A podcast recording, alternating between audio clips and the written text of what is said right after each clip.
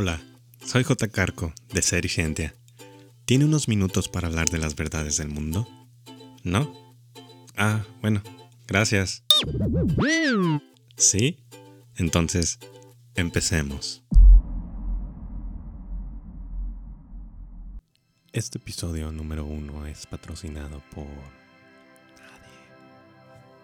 Call me, please. Empezamos.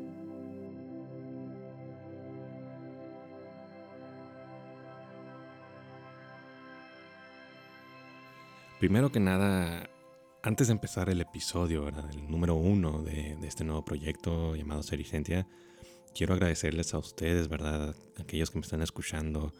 A lo mejor estoy hablando de dos o tres personas, ¿verdad? Pero igual agradecerles que se hayan tomado el tiempo, ¿verdad? Porque a lo mejor algunos de ustedes no están acostumbrados a escuchar podcast, a lo mejor lo hacen por compromiso hacia mí, no lo sé, ¿verdad?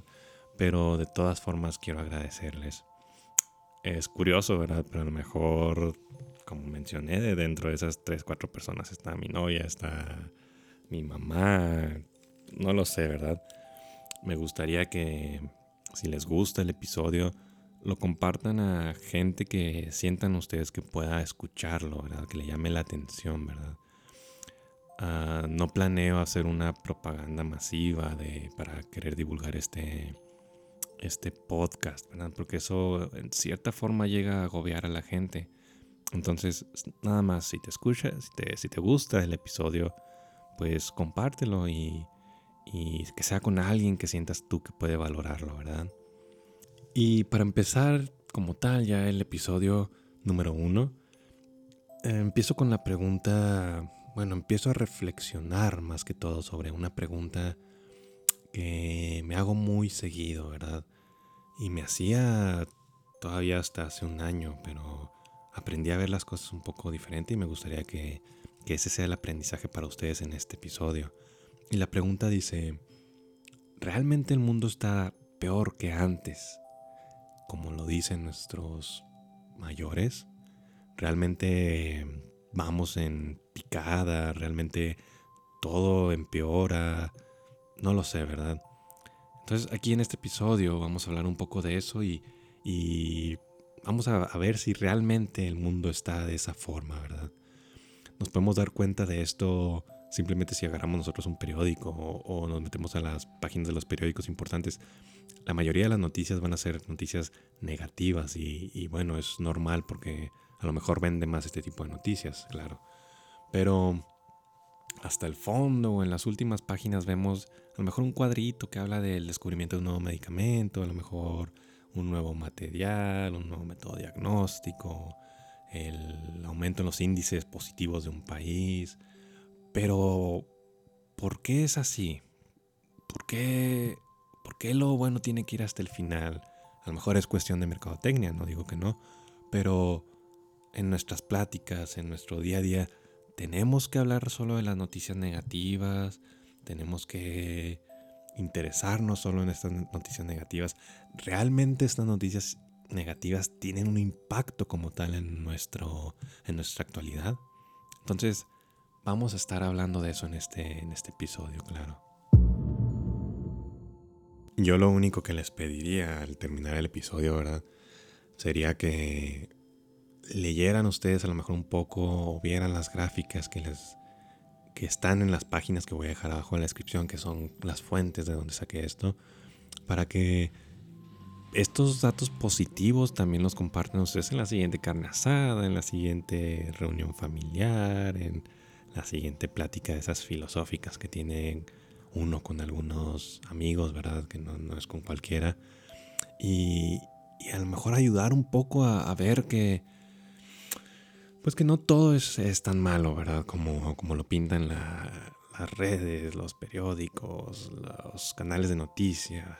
Entonces, gran parte de, lo que vamos a escuchar el día de hoy es inspirado en, el libro Factfulness de Hans Rosling.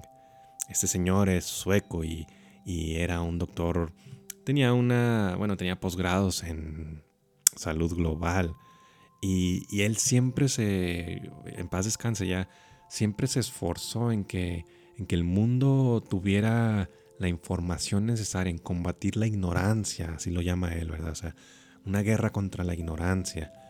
Y, hay que reconocer, ¿verdad? Que todos somos ignorantes en, muchas cosas. Y, en parte es bueno, en parte es bueno porque sin, ignorancia a lo mejor no, no, habría curiosidad para nosotros ir a leer, a buscar sobre, sobre eso que ignoramos, ¿verdad? Entonces voy a empezar este episodio con una pequeña dinámica.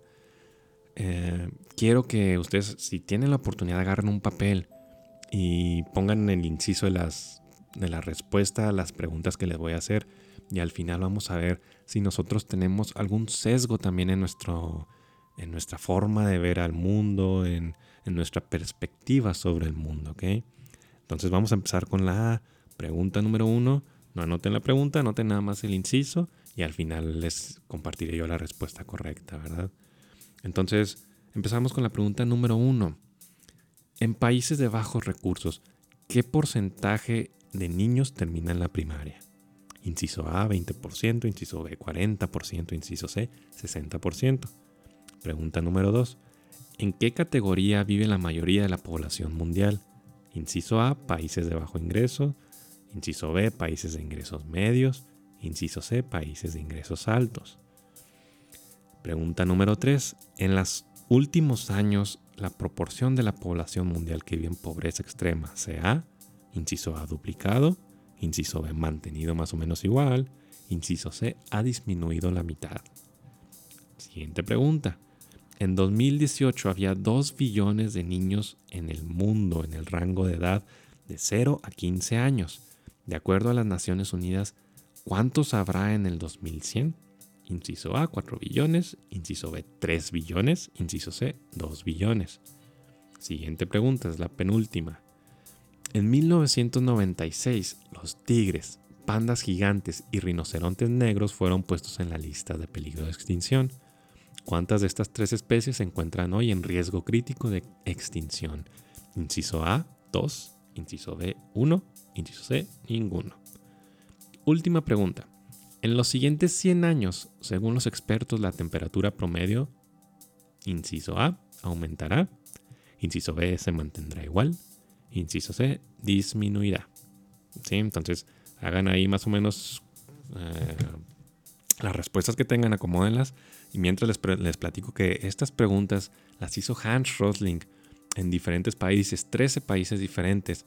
Entre ellos, bueno, entre ellos el único hispano fue España. Entonces, habría que a lo mejor hacer este tipo de cuestionario en México para ver qué tanto es nuestra ignorancia sobre el mundo actual.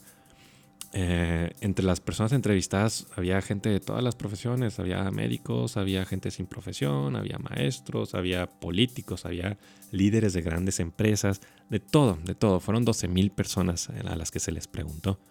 Entonces, vamos a ver ahora las respuestas, ¿verdad? Y les platicaré a lo mejor un poco de eso. La pregunta número uno decía en países de bajos ingresos, ¿qué porcentaje de niñas? Eh, fue un error ahí que tuve. Niñas terminan la primaria, 20, 40, 60%. Voy a comparar en las respuestas el, resultado entre dos, países, que es Estados Unidos y España. el resto de los países eran europeos y había eh, un país de Asia que fue Corea del Sur. Entonces Japón también estaba entre los países de Asia. Entonces este, de aquí de, América estaba Estados Unidos, México no está, entonces digo, habría que hacer este tipo de cuestionarios en México. Entonces voy a comparar Estados Unidos, que lo tenemos de vecino, y España, porque es el, único país hispano de, de, estos 13 países. Entonces, la respuesta correcta para la primera pregunta fue un 60%. En Estados Unidos, el 90% de los que se les preguntó contestaron mal. En España, el 96% de los que se les preguntó contestaron mal. ¿Qué quiere decir esto? Nuestro sesgo mental es de que creemos que por ser niñas, el porcentaje de, ellas que terminan la primaria en países de bajos recursos va a ser a lo mejor un 20% o si mucho un 40%, pero no creemos que la mayoría de ellas lo hacen, ¿sí? Entonces antes de continuar con, con esto de las preguntas, quiero, que, ya que vieron, ¿verdad? Que empezamos con un sesgo a lo mejor, a lo mejor ustedes no, a lo mejor sí. Pero de las 12.000 personas a las que se les cuestionó, ninguna tuvo las 13 respuestas correctas. Son 13 preguntas. A ustedes nada más les hice algunas, ¿verdad? Solo una persona logró tener 11 respuestas correctas. Y el 80% de los 12.000 tuvieron entre 0 y 3 respuestas correctas. Entonces Hans Rosling hizo también un experimento para comparar el azar contra la decisión de cada uno. Entonces él se fue a uno de los zoológicos importantes de su país y a la jaula de los chimpancés. Entonces él agarraba tres diferentes bananas, a una banana le ponía inciso A, otra banana le ponía inciso B y a otra banana le ponía inciso C. Y les preguntaba a los chimpancés las preguntas que, que él elaboró. Entonces, preguntaba, por ejemplo, pregunta número uno, bla, bla, bla, bla, bla. Y luego les ofrecía las tres bananas. Obviamente el chimpancé no entendía la pregunta y por un medio, por un mero acto de azar, agarraba una de las tres bananas y esa se tomaba como la respuesta que eligió. Esto, pues sí, es mm, no es más que azar, ¿verdad? Pero vamos a ver cómo incluso contestando al azar podríamos haber obtenido unas mejores respuestas a las que a las que las 12.000 personas tuvieron, ¿verdad? Entonces, bueno, digo, se puede considerar azar. La mayoría de los changos, de los chimpancés a los que se les preguntó, tuvieron cuatro respuestas correctas.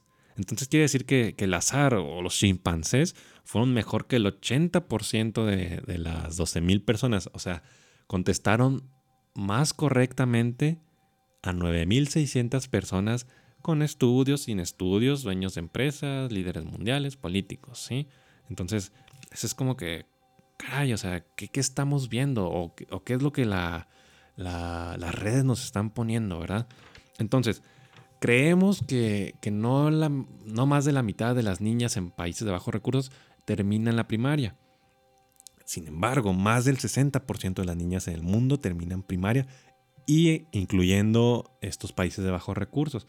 La mayoría de la gente, de las 12.000 personas, eligió 20%. 20%. ¿Sí? O sea, se fueron a, lo más negativo. Pocos países en el mundo tienen estos números de 20%, ¿sí? Y solo el 2% de todas las niñas del mundo viven en estos países. Entonces, claramente podemos ver que, que nuestro sesgo, si es que no escogimos 60%, está súper, súper mal, ¿verdad? Pasamos a la siguiente pregunta.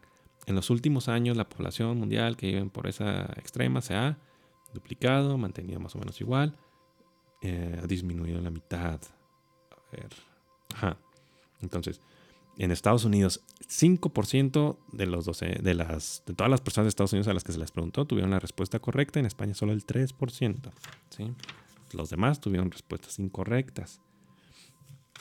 Ahora, la, la siguiente la otra pregunta que me salté fue en qué categoría vive la mayoría de la población mundial. Países de bajos ingresos, países de ingresos medios y países de ingresos altos. ¿sí? En Estados Unidos 36% de la gente contestó bien, en España 24%. Aunque la mayoría eligió los países de bajos ingresos, solo el 9% de la población mundial vive en pobreza extrema. ¿sí? El 75% de la humanidad actual vive en un nivel socioeconómico medio. Entonces, nuevamente pregunto, o sea, ¿qué estamos viendo, verdad? ¿de dónde estamos sacando, o sea, qué lleva nuestra mente a elegir estas respuestas? En 2018, siguiente pregunta, en 2018 había 2, billones de niños en el mundo en un rango de edad de 0 a 15 años. ¿Cuántos estima la ONU que habrá en el 2100? ¿4 billones, 3 billones o 2 billones? La respuesta correcta es 2 billones. nos vamos a mantener igual, o sea, en los 2 billones que, que hay actualmente, en el 2018, pues. Estados Unidos 10% de la gente contestó bien. En España 21% de la gente contestó bien. Nos vamos a la de los animales en peligro de extinción les adelanto la respuesta, ninguna de estas tres especies está ahora en peligro de extinción. Ya están en, un, en una clasificación media, o sea, ya no hay riesgo de extinción. La población ha aumentado. En Estados Unidos el 12% de la gente contestó bien. Esto el 88% contestó mal. En España solo el 7% contestó bien. Última pregunta. En los siguientes 100 años, según los expertos, la temperatura promedio, esa casi estoy seguro que la tuvimos bien todos. O la mayoría, ¿verdad? Que es aumentará, ¿sí? Porque este es una, es una respuesta negativa, claro, ¿verdad? O sea, y, y las redes se han encargado de estarnos diciendo y diciendo todos los días que el calentamiento global es una realidad y que está ocurriendo, ¿verdad? En Estados Unidos el 81% de la gente contestó bien, en España el 92% contestó bien, ¿sí? Entonces, lo que se trata de respuestas negativas que son reales, las tenemos bien, y los que se trata de, respuestas positivas que también son reales, nos vamos a lo negativo. Sí podemos ver eso, ¿verdad? Entonces, algo que quiero que quede muy, muy claro, ¿verdad? Y, y me voy a lo mismo que decía el autor de este libro, o lo que dice mucha gente que siguió con este tipo de pensamiento, ¿verdad? No se trata de ser optimista. O sea, si, si tú quieres ser una persona realista, no estoy siendo yo optimista, no estoy diciendo que todo está bien, no estoy diciendo que no hay problemas, no estoy diciendo que no hay violencia contra la mujer, que hay inigualdades, que hay este. Mm, que no hay corrupción, que no hay.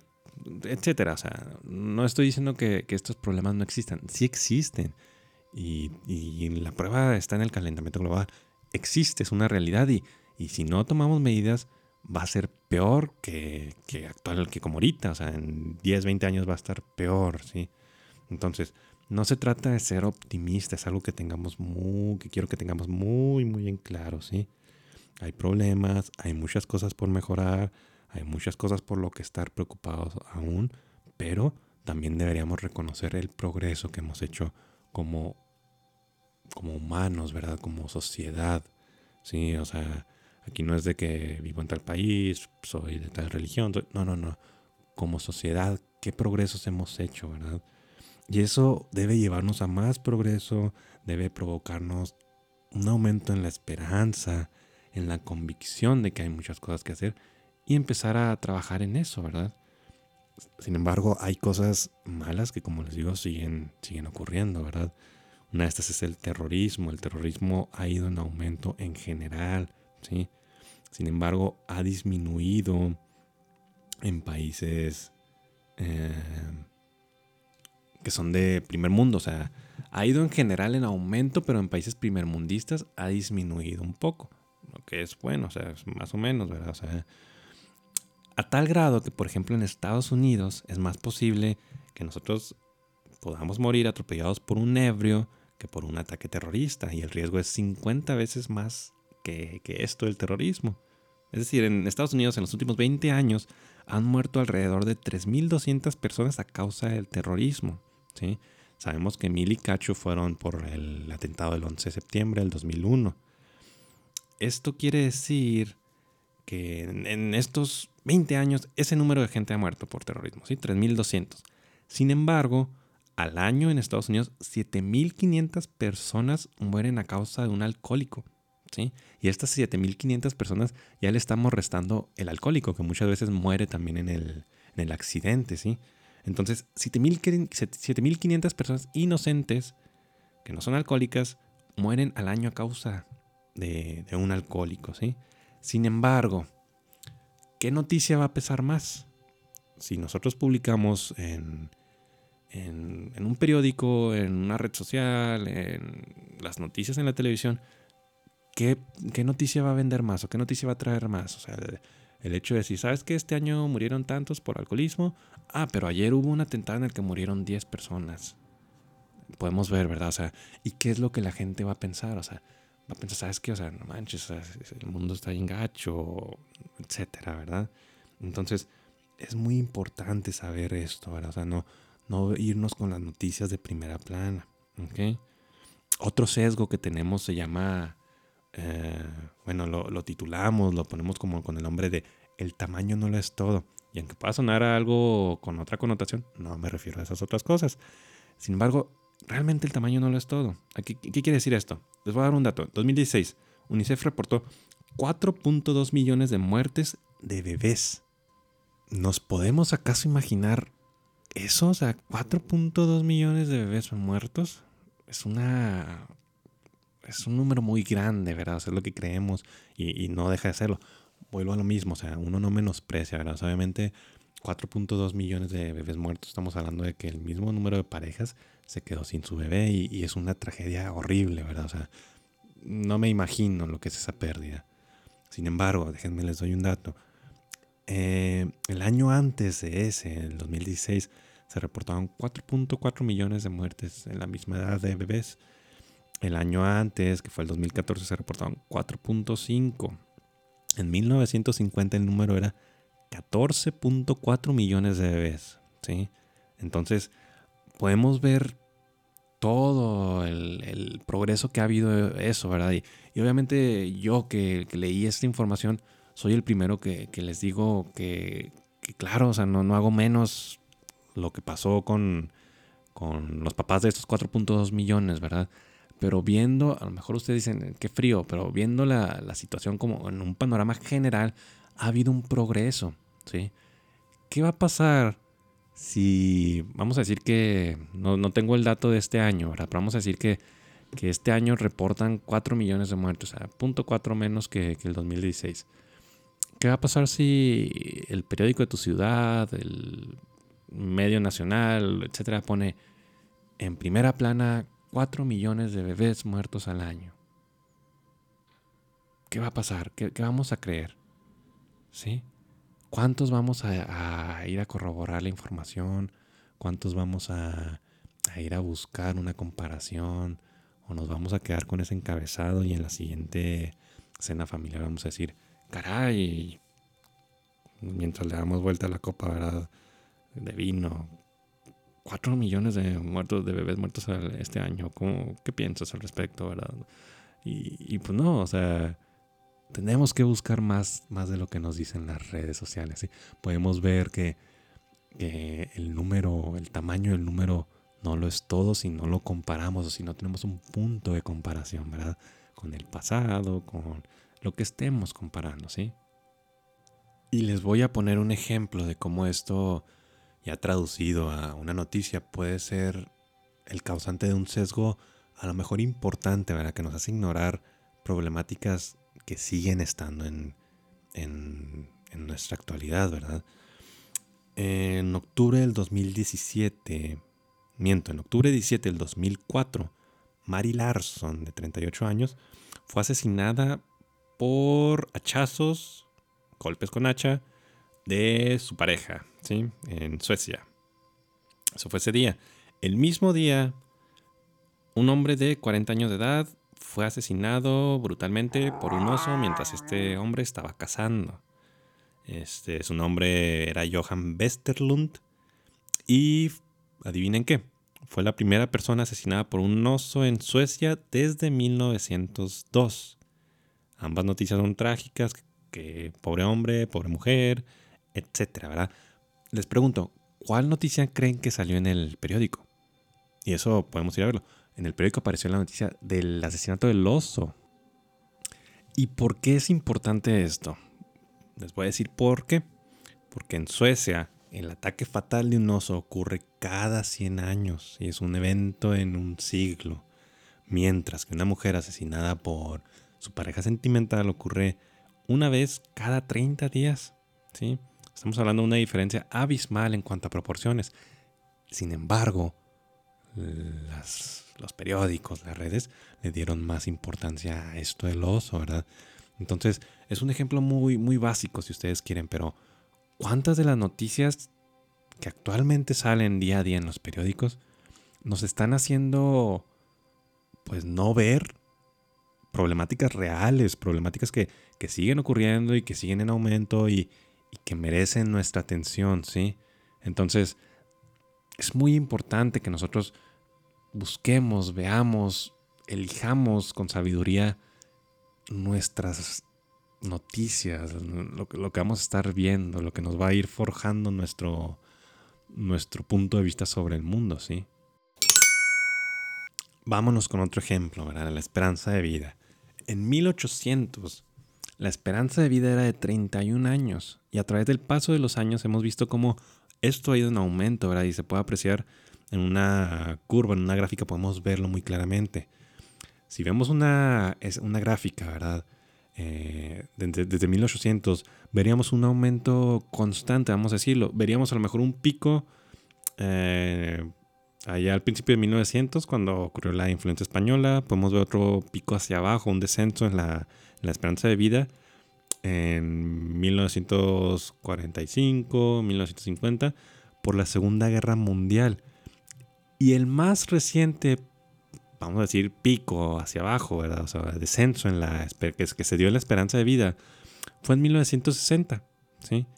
Y este fue un evento que no fue conocido hasta 1996. Pues resulta que en 1960 hubo una mala planeación en cuanto a, a los cultivos que se hicieron en China. Entonces, esto derivó en que hubo un punto en que no había comida para satisfacer a la mayoría de la población en China.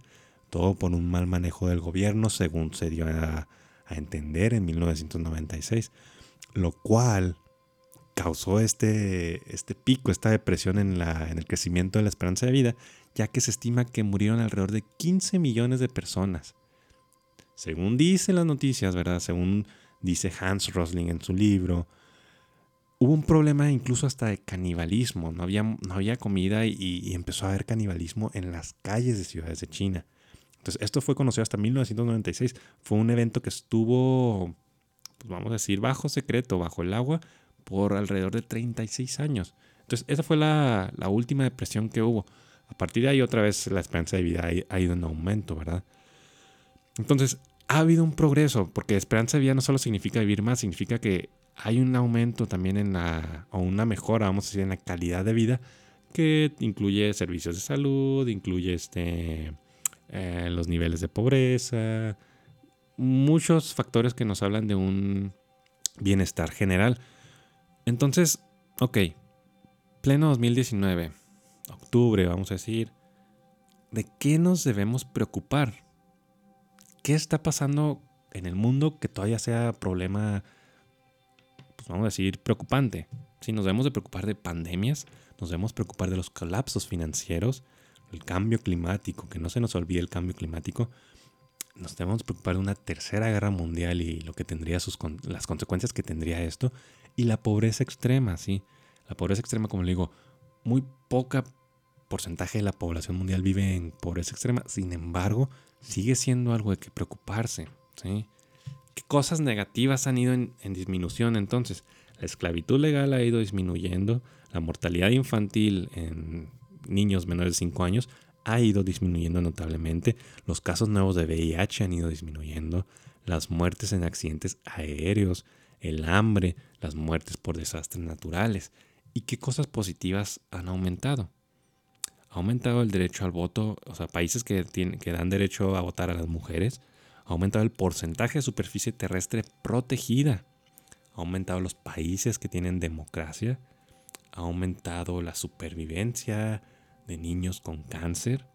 Ha aumentado el porcentaje de niños con posibilidad de ir a la escuela ha aumentado el número de especies monitoreadas, o sea, especies que estaban en peligro de extinción y ahora se les está poniendo un, pues vamos a decir, otro ojo, ¿verdad? Ha aumentado los índices de vacunación, ¿sí? Entonces, ha habido cosas que, que han mejorado. ¿Y cuál es la situación actual en México?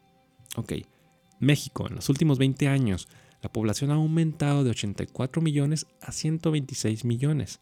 Sin embargo, la tendencia es la misma que en otros países. ¿A qué me refiero con esto?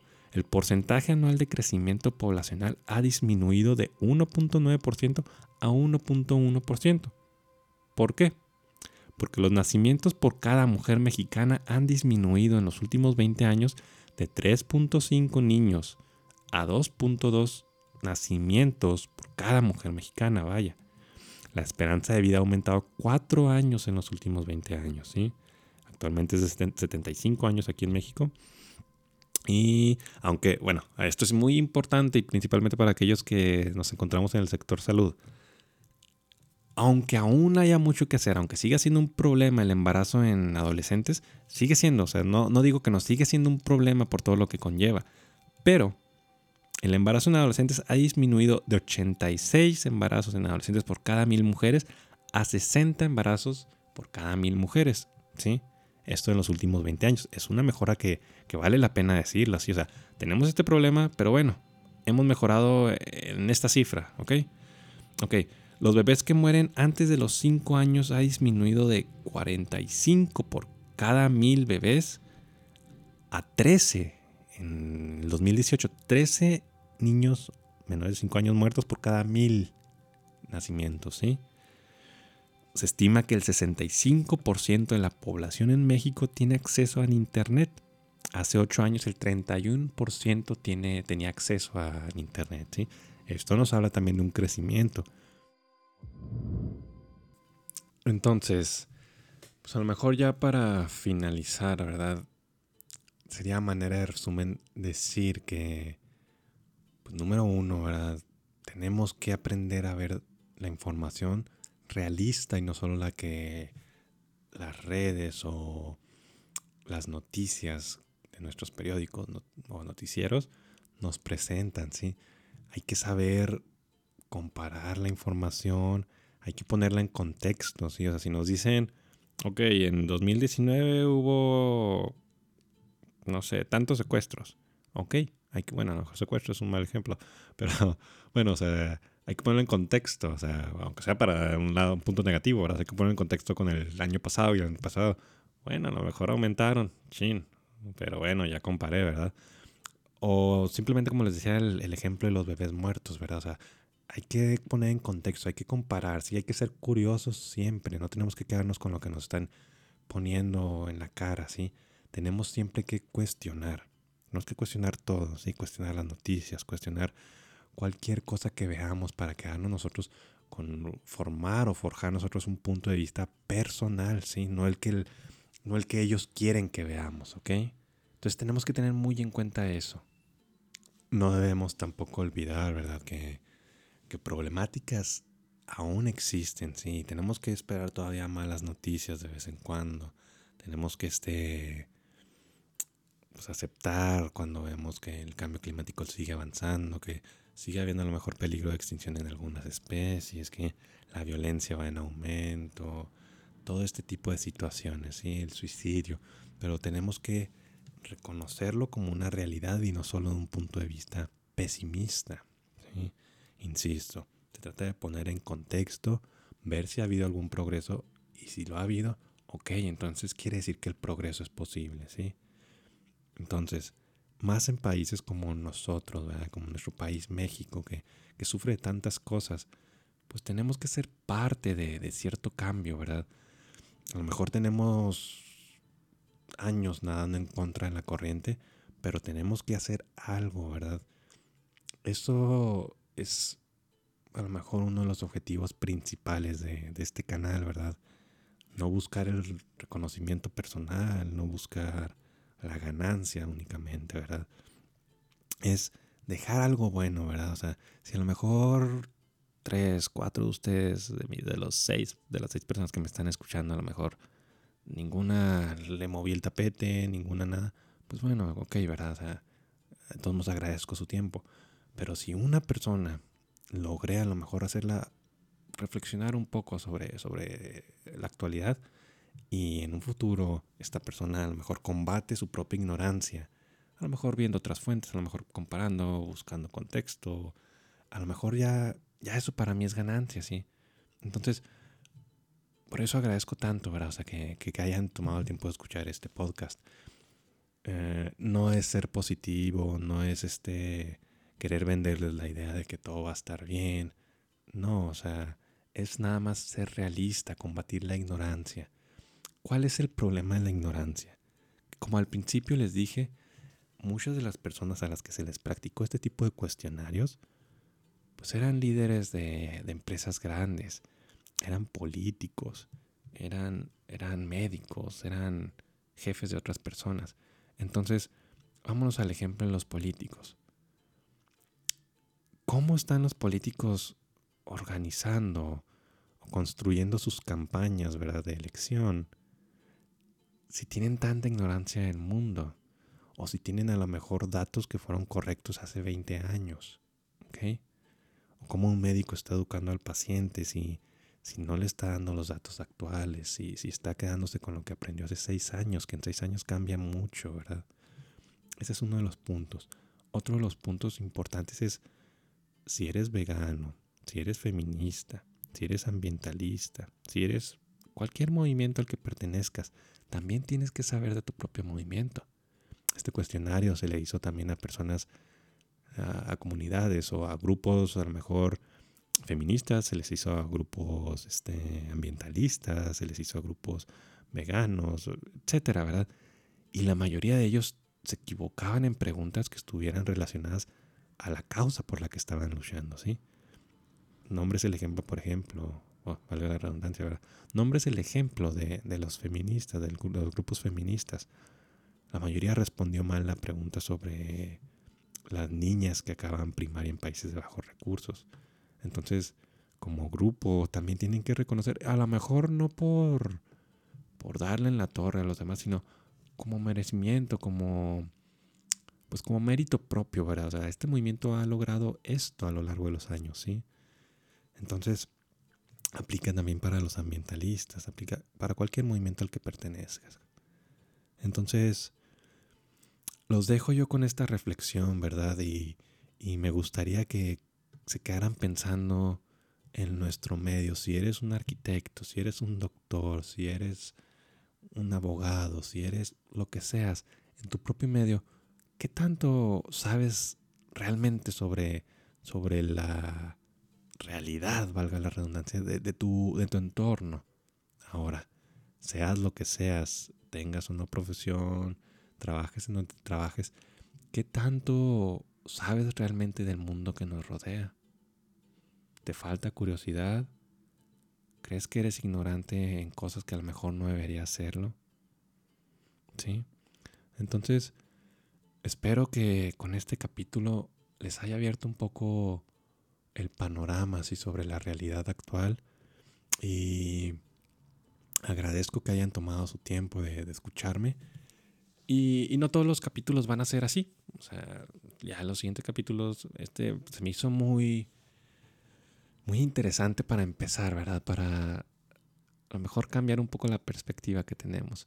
Pero a partir de ahora a lo mejor el siguiente capítulo no les puedo decir de qué es, todos, van a ser sin spoilers, ¿verdad?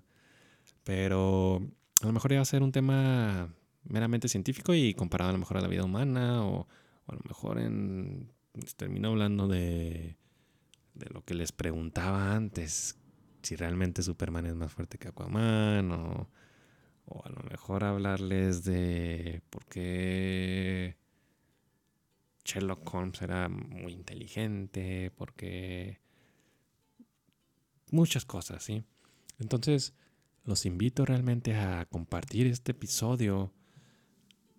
No sé dónde lo estén escuchando, pero darle una buena calificación y compartirlo con gente, insisto, con gente que ustedes crean que lo va a escuchar, gente que ustedes crean que, va a valorar la información que les pongo aquí y sobre todo gente que sientan ustedes que, le pueden dar un seguimiento, ¿verdad? No quiero que se haga una propaganda masiva como les comentaba, no quiero agobiar a la, a la gente. Esto no es de merecimiento, no es de obtener más suscriptores, no, no, no. Es para, para que ustedes nada más sepan poquito más sobre el mundo que nos rodea, ¿sí? Entonces, sin más por el momento, me despido. Soy J. Carco y nos escuchamos en el siguiente episodio.